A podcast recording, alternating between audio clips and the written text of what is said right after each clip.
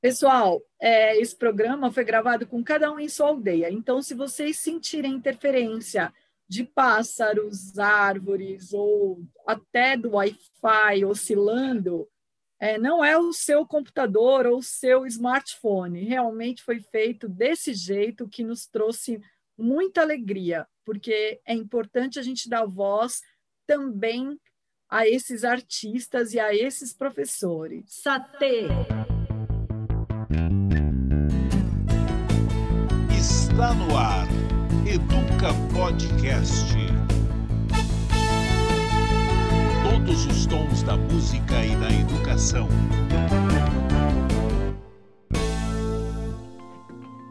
Olá, começa mais um Educa Podcast. Eu sou Adriana de Barros e, como vocês já sabem, semanalmente o Educa Podcast reúne músicos e educadores para conversar sobre as principais questões que envolvem a educação brasileira e mundial. Gratidão, Taça T! O Educa Podcast tem a honra de receber dois representantes de povos indígenas a professora, historiadora, escritora e ilustradora Aline Pachamama, do povo Puri, da Serra da Mantiqueira, e o rapper indígena Guarani e DJ Kunumi, para falar sobre educação indígena, o direito à educação escolar específica, diferenciada, intercultural, bilíngue, multilingüe e comunitária, conforme define a legislação nacional que fundamenta a educação escolar indígena. Preservado em pleno corpo físico, em todo sólido, todo gás e todo líquido,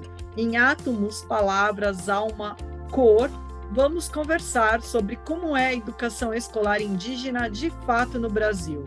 Tudo bem, Aline? Saudações a Tissatê.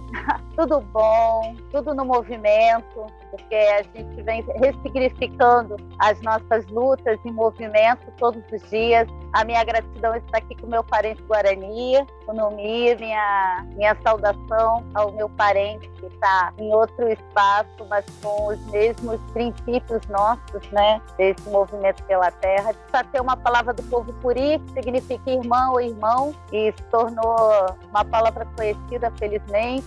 A Beijala, estamos falando sobre esse processo de educação de muitas formas também colonizadora, é, a Beijala é o nome do nosso continente, dado pelo povo Kuna antes dos colonizadores aqui chegarem. Então, saudações a Beijala significa que nós estamos rememorando aí as falas dos nossos parentes, significa a palavra em si, terra que pulsa, terra que está em florescimento, terra que sangra também. Tudo bem, Kunumi?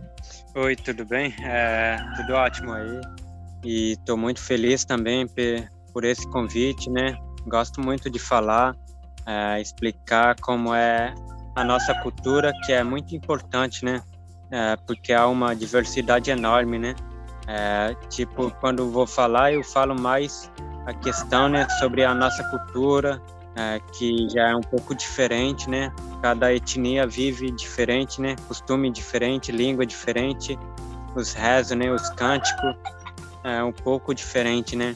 Então, quando falo, falo é, do meu povo. É, então, é muito bom é, nós indígenas estar tá aí nesse movimento falando, é, mostrar ao mundo é, como que a gente vive, né? E que a gente estamos aí, né? Desde 1500 resistindo, que o povo indígena é o povo batalhador, guerreiro, né? Que é, com tanto massacre que aconteceu, que ainda está acontecendo, né? O genocídio ainda estamos aí com nossa língua viva, nossa cultura está viva, né? E nossos ancestrais ativos aí nos dando força para continuar nessa caminhada. Bem, vamos aqui a uma apresentação dos nossos convidados. Aline Rochedo Pachamama. Aline é doutora em História Cultural pela Universidade Federal Rural do Rio de Janeiro mestre em História Social pela UFF, idealizadora da Pachamama Editora, formada por mulheres. Participa dos movimentos dos povos originários, elabora e executa ações em prol da valorização e preservação de línguas dos povos originários, bem como divulgação de suas culturas a partir da história oral, principalmente de mulheres. Desenvolve atividades voltadas para crianças e professores indígenas e não indígenas. Recentemente, Aline Pachamama e a cantora Virginie, da banda Metrô, lançaram o single Abjayala, Terra em Florescimento, que está disponível na plataforma Bandcamp. Em breve, Aline lançará seu próximo livro sobre o protagonismo das mulheres originárias na arte musical, suas conquistas e desafios. Temos também o Kunumi, o Eraje Gakamirim, MC e rapper indígena que faz versos sobre demarcação de terra. Desde os 16 anos, Kunumi já falava da realidade sob o ponto de vista dos indígenas por meio de versos. De origem guarani, mora na aldeia de Crucutu, na região de Parelheiro, zona sul de São Paulo. Kunumi, palavra que no português derivou em curumim, canta sobre o cotidiano e a luta dos povos indígenas. Virou garoto propaganda da causa durante a Copa do Mundo de 2014. Logo após entrar em campo com outros adolescentes para soltar pombas brancas antes do jogo Brasil e Croácia, ele levantou uma faixa escondida dentro de seu calção que dizia Demarcação. Seu álbum de estreia, My Blood is Red, foi lançado em 2017 com seis faixas, entre as quais Guarani Caiová, Justiça e Tentando Demarcar. Uma de suas participações marcantes na música aconteceu com o rapper Criolo, na canção Terra, Ar, Mar. Bom, para começar, eu quero saber a opinião de vocês sobre a educação indígena hoje no Brasil. Nós sabemos que na língua portuguesa falada em nosso país, o dicionário está cheio de palavras de origem indígena que a maioria dos brasileiros desconhece seu significado. Como é que vocês percebem essa educação indígena hoje no Brasil? Você pode começar, Aline? Num todo, né, o aprendizado foge muito daquilo que os povos originários têm como premissa, né, que é a escuta, que é o respeito ao ancião, que é o respeito à floresta. Então, nós temos aí a 11645, que sinaliza a importância de se falar, mas ela ainda é lacunar. Eu entendo que, a partir dos diálogos que eu faço com os parentes, né, por conta do trabalho na editora Pachamama, que tem também uma linha voltada para reparação histórica e linguística. Nós já lançamos livros em idiomas originários, e embora as pessoas saibam que existem algumas palavras no cotidiano português, da língua portuguesa, que é uma língua colonizadora, e que ela ainda coloniza em alguns lugares de forma muito violenta, quando o entorno não sabe pronunciar uma palavra daquela comunidade que está ao lado, é, você vê que ainda há uma colonização, uma violência simbólica, mas que também perpassa o físico. O aprendizado dos nossos povos é necessário que a escola não indígena entenda os nossos processos e respeite os nossos processos. Porque não adianta, é, eu conversando com uma parente cariri, qual o desespero dela né, de ter uma escola que não é originária dentro do território e que estava fazendo com que as crianças aprendessem palavras é, em inglês, por exemplo, mas que as palavras do próprio povo não estavam sendo honradas, os professores não eram cariri, e essa realidade acontece em vários povos, não só os nossos. Então, há uma necessidade de entender que existem 275 línguas, que existe é, uma pluralidade, como o Tatei disse, né, de, de culturas e de conhecimento, e que é, precisa ser conhecido pelas escolas não indígenas, porque aí sim as pessoas, é, os docentes e é, os ministérios que dizem é, representantes dessa esfera social, que é a educação, vão entender como se faz o aprendizado originário e permitir que livremente os nossos povos repassem seu conhecimento da forma como nós aprendemos com, os nossos, com as nossas anciãs e anciãos. Por isso, o trabalho não é só para as crianças originárias, também para as não indígenas, para que elas entendam e, começando por elas, a gente consiga chegar aos professores e aos adultos. Kunumi, e você, que usa muitas palavras indígenas na sua música, é autor de livros, como você percebe essa educação indígena no Brasil? Primeiro eu vou começar a falar né, sobre a educação, como o indígena, eu né, vejo como que está a educação lá fora, né, que é na cidade, né? Então a, educação que a gente percebe, né, que é o conhecimento que os não indígenas, os professores, né, estão repassando, né? Eu vejo todo mundo sabemos, né, que está é, sendo ensinado, né, para as crianças, né, desde pequeno, né, um conhecimento de forma errada, né? Porque primeira coisa que é a principal, né, de se falar é como surgiu o Brasil, né? Que é uma coisa que tem que ser falado mesmo, né? Mas que tem que ser falado de forma certa, né? E aí o Brasil já começa já com mentira, né? Essa mentira fala, né, que o Brasil foi descoberto, né? Então aí já está errado, né? O começo é, da contação da história já começou de forma errada já, né? Porque quando os portugueses, né, vieram para cá, é, o Brasil, no Brasil, é, já existia indígena vivendo aqui, só que é, o indígena é, é muito pacífico, né? É, então recebemos com muito amor e carinho, né? Só que ao longo do tempo, né, veio fazendo pregação, né, com os povos indígenas, religiosamente falando, né? Até hoje ainda existe, né? Não estou falando que acabou, né? E mas ainda acontece, né? Então é, é isso aí, né? O Brasil não foi descoberto, né? Foi invadido, né? Então é a primeira coisa que brasileiro, né? os professores têm que falar, né? Que na verdade nos livros também não conta essa história, né? Fala que o Brasil foi descoberto por Pedro Álvares Cabral, né? E então com isso, é, já com o primeiro tema, né? As crianças já é, vão aprendendo de forma errada e com isso já vem o preconceito, né? Porque o preconceito existe, né? Talvez sempre vai existir, não sei, né? Mas temos que tentar acabar, né, é, com a mentira. Então, é, desde cedo a criança aprende, né, na cidade a não respeitar o indígena, né, porque pensa que a gente não somos dessa terra, né. Vamos até pensar um dia, talvez, né, de que a gente que invadimos essa terra, né, porque é, falamos uma língua diferente, vivemos uma cultura é, desconhecida é, deles, né? É, que não sabemos viver é, no mundo civilizado, né? Mas que a gente temos a cultura e respeitamos, né? Porque é, é a maior riqueza nossa, né? Essa cultura, né? E o conhecimento, é, a educação indígena, a gente tem, vou falar do Guarani, né? Que é, é o que eu sou também e tenho conhecimento, né?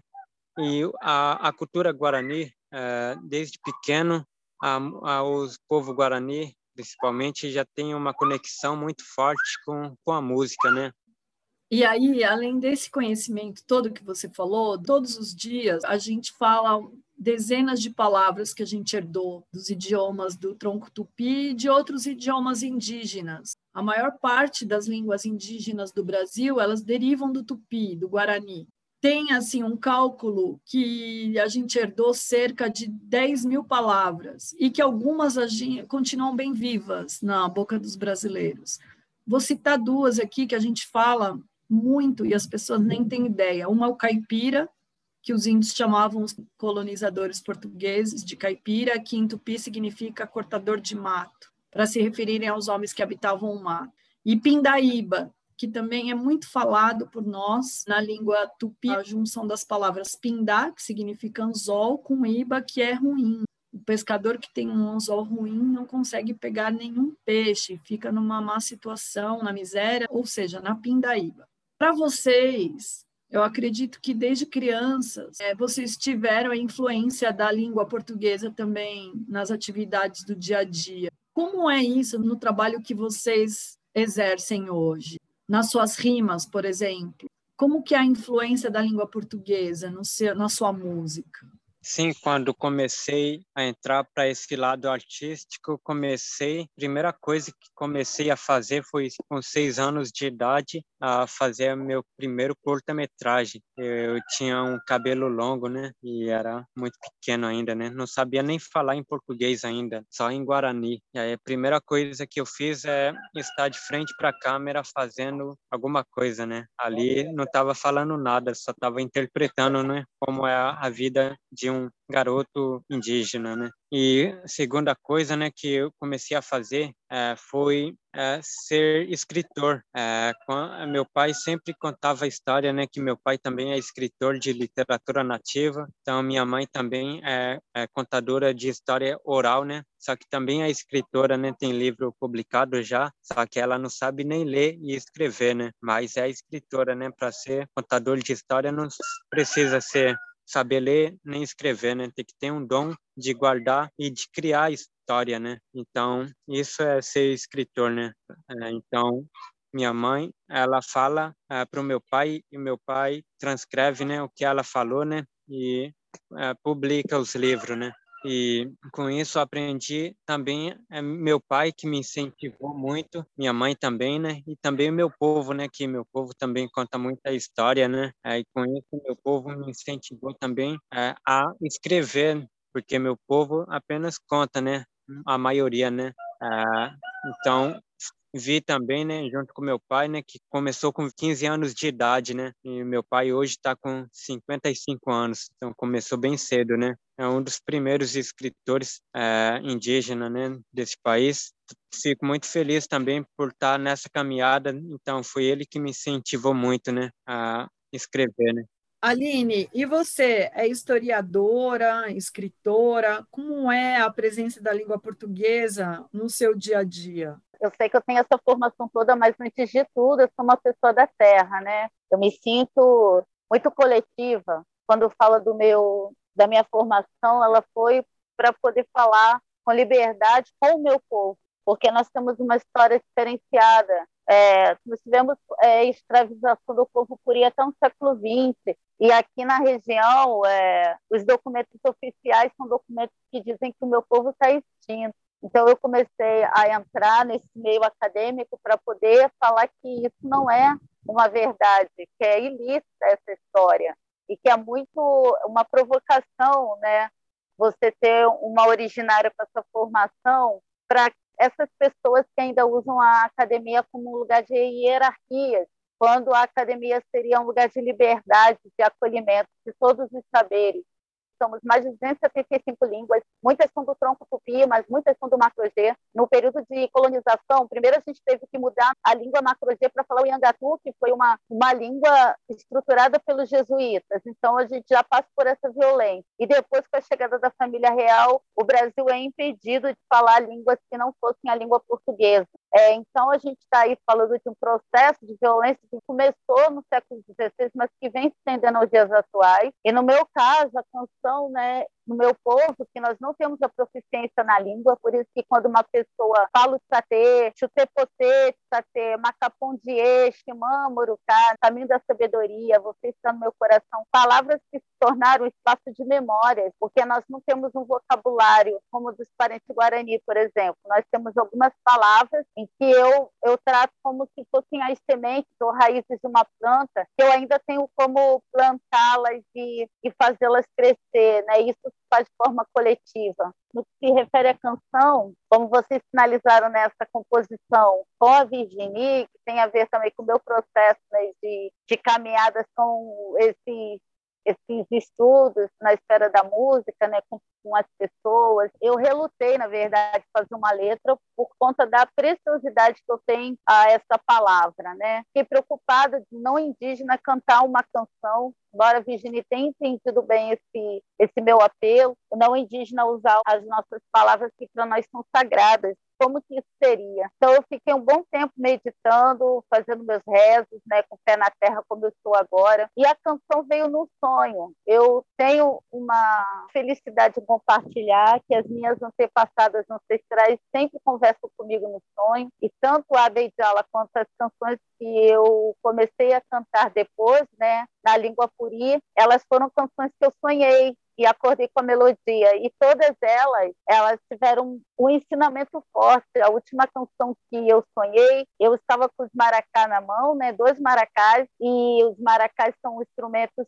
é, muito sagrados, né? Alguns povos as mulheres não podem tocar. E eu estava com dois maracás nas mãos e os maracás pareciam muito pesados, né? Parecia que estavam com algo que eu não suportava carregar. Mas eu continuava cantando e fazendo círculo, e no sonho vem uma parenta, né? E segura minha mão, ela tira o maracá da minha mão, ela segura minha mão e vai comigo. E a gente cantou uma música várias vezes e eu acordei com essa canção na minha memória, né, no coração, na memória afetiva. E aí eu cantei com as parentas aqui em círculo e a gente sentiu realmente essa força que que vem da terra, né? uma canção diferente, ela cura, ela traz as vozes da Jataí, do rio que está correndo, as vozes das árvores que estão aqui, do vento que passa, da chuva, dos raios, é outro significado, no caso para mim, que é semear e florir essas músicas, né? Kunomi, a sua música traz o cotidiano e a luta dos povos indígenas também nas letras, né? Ao mesmo tempo que você se expressa, você também passa uma mensagem, um, alguns ensinamentos. É, o seu objetivo com a música é essa conscientização? São esses aprendizados? Sim. Então, eu é, sou uma pessoa muito é, voltado a sagrado, né? Também muito religioso, né? É, gosto muito de cantar música sagrada, né? É, nossa, né? Do povo guarani. Sempre quando vou cantar, eu sempre gosto de cantar primeiro em guarani para fazer a abertura, né, para o povo conhecer, né? E depois quando eu canto o rap, né? Que o rap também, é, quando canto, né, em Guarani, é, o rap, meu rap, né, é mais voltado a falando sobre a natureza, né? sobre o mundo espiritual também, né? É, falo de Nhanderu, né, também, que é o nosso nosso Deus, e mas também falo sobre é, a luta do povo indígena, né, que é muito importante falar, então, quando falo, falo de demarcação de terra, né? Sobre conscientização, né? Então, acredito muito, né, que uh, falando disso também é uma cura, né, uh, mental, né, que eu passo, né, para as pessoas que não conhecem, né, porque tem que ter o conhecimento de como está uh, vivendo o povo indígena, porque a luta do povo indígena não é só nosso, né? Tem que ser a luta de todos, né? Porque Deus criou a diversidade, né? A cultura diferente, né? Povo diferente, é, só que criou não num outro mundo, né? Vivemos todo mundo no mesmo, na mesma terra, né? Então temos que nos ajudar e seguir adiante, né? Porque não podemos é, ser instinto, né? Porque sem indígena o branco não vive, né? Sem o branco também o indígena talvez pode viver, né? Mas é isso, né? É, temos que respeitar é, a natureza, né? Porque todo mundo, indígena, branco, negro, todo, todo mundo, até os animais, vivem por causa da natureza, né? Então, a natureza, a gente não é nossa, né? A, nós que somos da natureza, né? Então, somos uma parte pequena, né? É, que pertencemos à natureza, né? Então, temos que viver preservando a nossa mãe natureza, né? Então, acredito muito né, que a música temos que preservar a natureza. É, tanto é que a gente precisa tanto preservar e a natureza ela está tão prejudicada por nós uh, não indígenas que não respeitamos a natureza que nesse período de pandemia de isolamento social você vê que a natureza ela já vai se revigorando aqui eu moro na cidade a mesma coisa, eu já ouço pássaros, eu já vejo o verde, mais verde. Então, é, acho até que esse processo que a gente está passando de isolamento social é um pedido de socorro da natureza. Eu acredito muito nisso. Tem uma palavra que meu pai sempre fala, né? Que hoje estou vendo isso, né? Quinhanderu, que Deus perdoa, né? Só que a natureza não perdoa. Então, é tipo isso, né? Esse isolamento é, que estamos vivendo hoje por causa da pandemia, né? É, querendo ou não, indígena também vê que é espiritual, né? Que na verdade vivemos um mundo mais espiritual do que material, né? Só quem é da verdade consegue ver a verdade, né? Quem é da mentira vai ver a mentira, né? E vai ver, né, que nada é que tudo é por acaso, né? Mas indígena sempre vê que nada é, é por acaso, né? Coincidência, né? a pandemia que chegou, né, por causa da doença, né, é espiritual também, né, que vemos, né. Essa doença que chegou também foi por causa de que o ser humano está jogando muito lixo, né? Então, própria natureza mandou isso, né, para a gente é, tentar entender mais, refletir mais, né? É, ficar mais com a família também, né? No momento aí e respeitar a terra, né? Eu vou para a Aline agora. Como você disse dessa sua formação, você é historiadora, escritora, ilustradora, doutora em História Cultural, mestre em História, e é a idealizadora da Pachamama Editora, que é formada por mulheres. Como é o trabalho da Pachamama? E o quanto é educativo para os indígenas e para os não indígenas divulgar a cultura do seu povo? É, antes da gente falar um pouco sobre a Pachamama enquanto editora, eu vou voltar aí um pouquinho na temática da pandemia, porque essa é a medicina, né? Eu acho que a Mãe Terra, ela está gritando, o ser humano, ele pensa que é o ser que vai salvar a natureza. Nós não vamos salvá-la porque ela não precisa de nós. Eu tenho aprendido muito com a floresta. Meu aprendizado vem da floresta. Eu observo os insetos, as jataís aqui da Mantiqueira, e a gente percebe quanto todos esses seres estão em harmonia. A nossa ausência não vai fazer diferença alguma para eles, mas nós aqui somos os filhos mais recentes dessa mãe terra e somos mais destrutivos.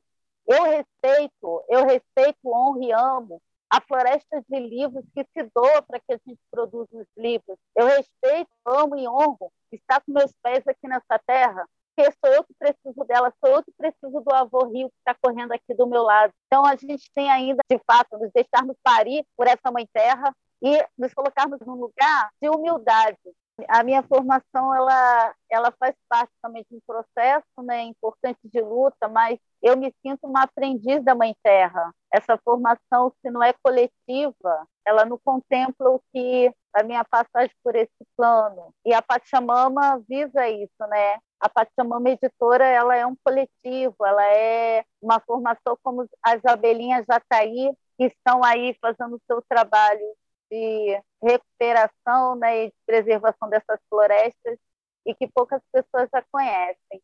Iniciamos esse projeto pela minha inquietude né, em relação às escritas com, sobre realmente o povo originário, não com o povo originário. E pensei quem, quem poderia publicar a história da minha mãe, falar do meu povo, já que toda a sociedade local entende o meu povo como extinto, é, quem pode fazer isso, se não nós mesmos? Então, essa editora ela é uma grande floresta que acolhe os meus parentes, acolhe também as mulheres pretas. Nós estamos agora lançando duas coleções antirracistas com as mulheres pretas, uma coleção para criança também preta, que querer, além da nossa linha editorial principal, que é com os povos originários. E felizmente nós fizemos um trabalho muito constante com o povo Apinagé e Craô.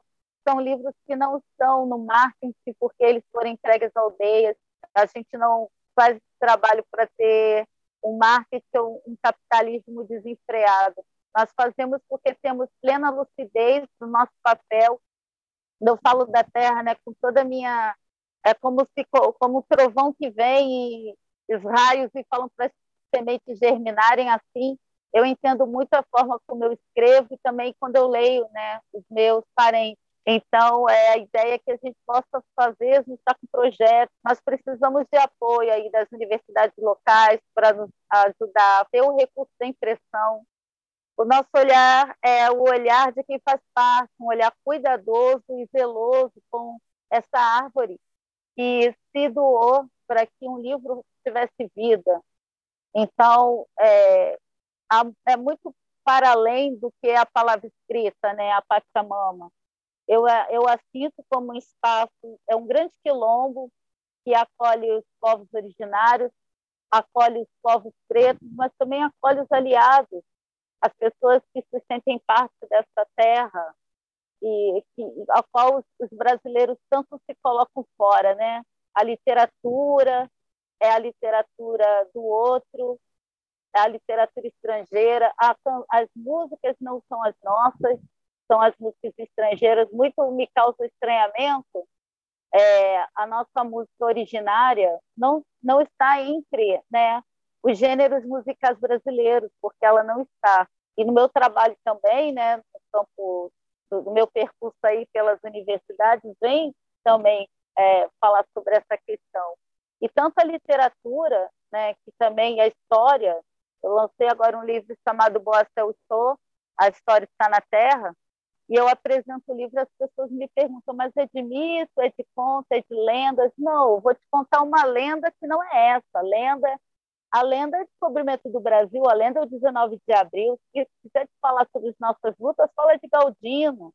A lenda é Iracema. O que nós fazemos é a nossa própria experiência de vida nessa passagem por essa mãe terra. Então, o livro que eu escrevo é um livro de história, é um livro de afetos, são livros que trazem esse pulsante viver do povo originário, né? Eu sinto isso dos parentes também que publicam com a gente. E a ideia é acolher, ter condições de um parente procurar e eu poder dizer sim, a gente vai fazer o seu trabalho. Nem sempre a gente consegue por não termos nenhum tipo de financiamento. E todos os livros, a gente produz um livro para dar conta de outro. Né? O Tainô é um livro polilingüe, inclusive tem a participação dos nossos parentes Guarani, né, que fizeram a tradução do texto no Guarani, o Leandro Guarani, o Alberto Álvares Guarani, minha gratidão sempre. O Heron Chavante, que também participou desse projeto. É um livro polilingüe e quem adquire esse livro nos ajuda a poder aí estar tá dando suporte a outros povos, né? a livros de parentes que estão dentro dos seus espaços, dos seus territórios e que precisam realmente que as pessoas os escutem. É, a Pachamama ela deseja acolher, ser um movimento de reciprocidade, ser um movimento de cura também pela palavra escrita, é, respeitando a premissa da nossa oralidade. Kunomi, os indígenas aprendem muito em comunidade. Como é que foi seu processo educacional? Que escola que você encontrou e como foi seu aprendizado fora da comunidade? Eu queria também saber se isso reflete na sua música. É, eu cresci aqui na aldeia Crocutu e eu tive uma infância né, estudando um pouco né, é, no CECI, que CECI é um centro de educação e cultura indígena criado pelo governo, né? Do estado de São Paulo. O CECI é tipo uma creche para fortalecer a cultura indígena guarani, só que não é encontrado em qualquer lugar, né? É apenas localizado na aldeia Crucutu e na aldeia é, vizinha, né, Tenondeporã, é, que fica na zona sul né, de São Paulo, aldeia do Jaraguá. E depois comecei a ler e escrever quando comecei a estudar, né? Aqui na escola Crucutu. Para mim foi muito maravilhoso, né? Porque é uma escola diferente, é uma escola indígena, né? É do estado, né? De São Paulo, é a escola, né? Mas é uma escola indígena porque ali a gente se comunica só falando em Guarani, né? Que é a nossa língua original é, dos Guarani.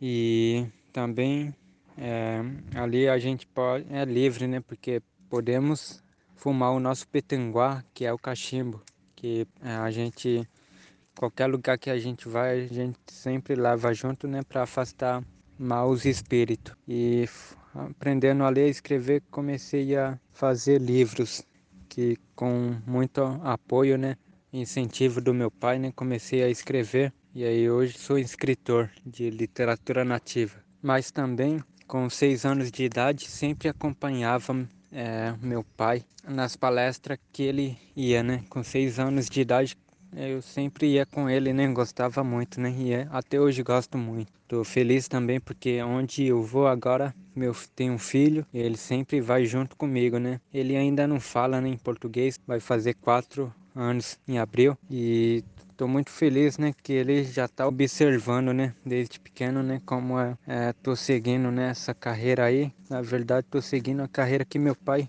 é, tá andando, né, nesse caminho, tô andando junto comigo. Tô feliz também porque meu filho tá indo, né. Espero que um dia, né, é, não sei qual arte que ele vai pegar, né, mas com certeza darei muito é, ajuda, né, para ele, né, para seguir firme e forte nessa caminhada. Bem, hoje o Educa Podcast conversa com o Kunomi MC e com a professora de História Aline Pachamama. Aline, como é que você transforma a história dos povos originários do Brasil, a história das mulheres do Brasil e as culturas indígenas em projeto educacional? O projeto de aprendizado é um projeto que todas as pessoas deveriam ter na sua vida. Aprender com os nossos povos é se salvaguardar também, é se curar e tirar esse concreto que foi colocado nas nossas mentes, né, e nos nossos corações por tanto tempo, com histórias que não dizem respeito às nossas lutas, os nossos movimentos, mas sim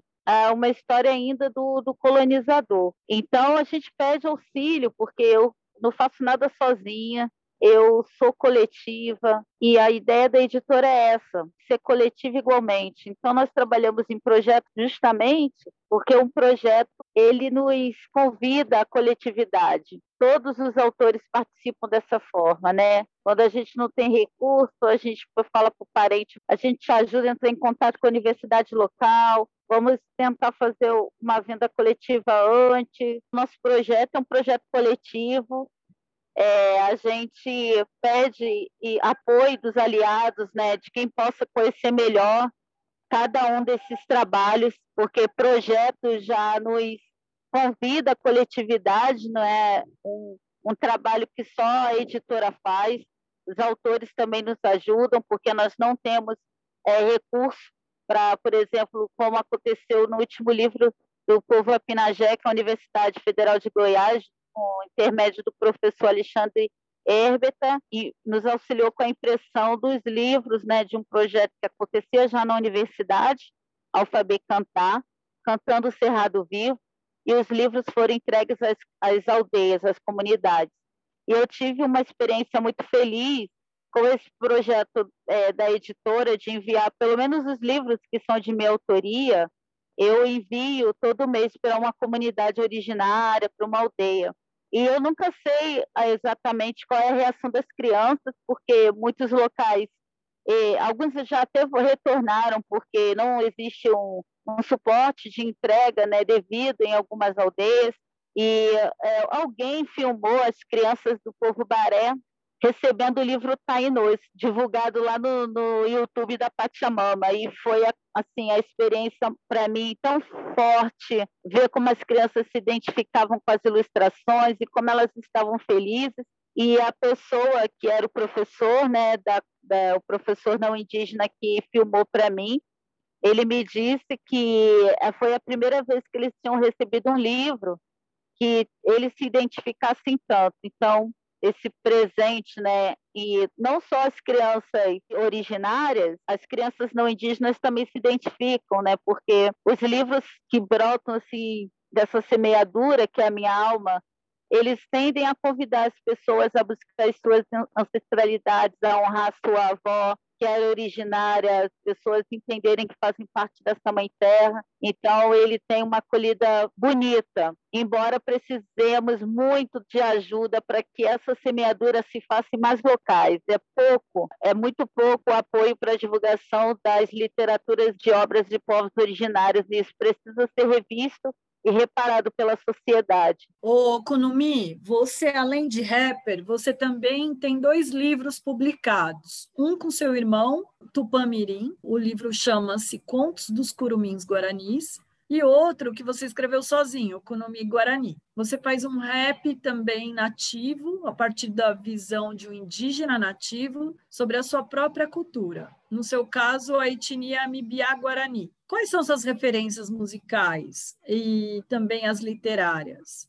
Quando participei na Copa do Mundo, é, soltando aquela faixa, né, é, senti uma força enorme, né, de que ganhei um poder de lutar pelos indígenas, né, também é um direito também, né, e um privilégio também, né, de estar tá aí defendendo é, o nosso povo, né, a Sagrada Mãe Terra também, né. É, então, quando comecei a cantar, é, a primeira coisa que eu fiz é poesia, né. Depois de, de escrever, né, decidi fazer poesia, né, que meu pai também é poeta e quando escrevi poesia, né, tentei seguir o caminho que ele seguia. Então, com isso, decidi do nada, né, cantar essas minhas próprias poesias, né? E vi que era rap porque tinha muitas rimas falava de luta, né? Que é, é o rap, né? E a rima também e a poesia também, né? Então, é, decidi cantar rap, né? Só que já ouvia o rap, né? É, só que não percebia, né, que um dia eu iria cantar, né? Já ouvia a música dos Bro MC, que é o primeiro grupo de rap nativo, né, desse Brasil. E aí hum. vi que era rap porque falava de luta, né? Então começou com meu pai também, né, que me incentivou para fazer a poesia e dessa poesia nasceu o rap, né? E também primeiras músicas que eu vi do rap foi Racionais MCs, que quem me apresentou mesmo foi meu irmão, que é o meu DJ hoje, DJ Tupã. Então ele veio, trouxe o rap para mim, né? E gostei muito. Eu tô aí fazendo música rap em Guarani, também em português, também canto músicas sagradas. Aline, você é, já lecionou em todas as séries do, do, ensino fundamental, ensino médio, instituições de renome, foi responsável também por formação de professores. É, como você transforma a história dos povos originários do Brasil, a história das mulheres no Brasil, as culturas e identidades indígenas eu sempre trabalhei com sementes, né, para as pessoas entenderem que esse processo está na terra, que é um processo de escuta, que é um processo também de ruptura daqueles padrões educacionais que já foram ensinados e passados de várias formas de geração em geração. Então, é, pra, quando quando fala do, do povo originário né, no imaginário das pessoas, elas imaginam que nós sejamos nus, grafitados com cocar. Elas não nos entendem no tempo presente. Então, todas as vezes que eu pude ter contato com a escola não indígena, eu pedia para as pessoas também se despirem do seu preconceito, do olhar que já foi construído a partir dos próprios livros didáticos e se abrirem para essa nova semeadura, que é ouvir a voz. É esse processo, né, quando a gente entrega os livros para as pessoas aqui, ou quando elas adquirem o livro é, pelo site da Pachamama, eu envio as sementes de girassóis, porque é uma semente muito generosa, ela brota facilmente em todas as regiões aí da Abidjala do nosso país. E as pessoas tocam na terra e eu gostaria que elas sentissem, né, esse processo da semente que cresce, que flore. E essa generosidade dela partir, mas deixar o seu legado, né? Então, quando a gente traz um livro, a gente está deixando um legado, nós estamos registrando né, essas memórias que em algum momento no meu povo, por exemplo, algumas perderam por conta da nossa necessidade de nos deslocarmos em pequenos grupos, em nos adaptarmos aos, aos ambientes hostis que o colonizador nos obrigava, com essa palavra mesmo, né, nos obrigava a nos adaptar. E, e hoje tem esse, se a gente tem essa possibilidade de mostrar né, esse processo, é, é o que valia a pena a nossa existência aqui, como algo que se toca, mas se toca também com um profundo sentimento, né? De se abrir a todos os poros para se ouvir essa música, para se ouvir essa palavra, para se ouvir esse ensinamento. E aí, Aline, para a gente caminhar aqui para o final, é, a gente sempre pergunta aos nossos convidados o que é educação em uma frase. O que é educação para você em uma frase? Escuta e aprendizado com a Mãe Terra, com os seres não humanos, com as nossas anciãs e anciãos. É o deixar-se enraizar e deixar-se parir diariamente pela Mãe Terra, na sensibilidade, na humildade de sermos os seres que chegaram aqui depois de todos os que já estão aqui. E para você, como Pi, o que é educação? Educação é saber ouvir o conselho bom muito bom! Obrigada, Aline. Obrigada, Kunumi. Este foi o Educa Podcast. Todos os sábados, às 11, você vai ouvir histórias, debates e as conversas entre músicos e educadores. Acompanhe o Educa Podcast no Spotify, YouTube ou em seu agregador de podcast preferido. Também acesse o nosso site educapodcast.com.br. Também estamos no Portal Terra, na coluna Nos Bastidores e no site Educador 21. Quer participar, comentar, sugerir temas? Envie um e-mail para educapodcast@educapodcast.com.br. Até a próxima semana. Educa Podcast. Apresentação Adriana de Barros. Roteiro e produção Ricardo Berlitz. Trabalhos técnicos André Gibelli. Realização Berlites Comunicação.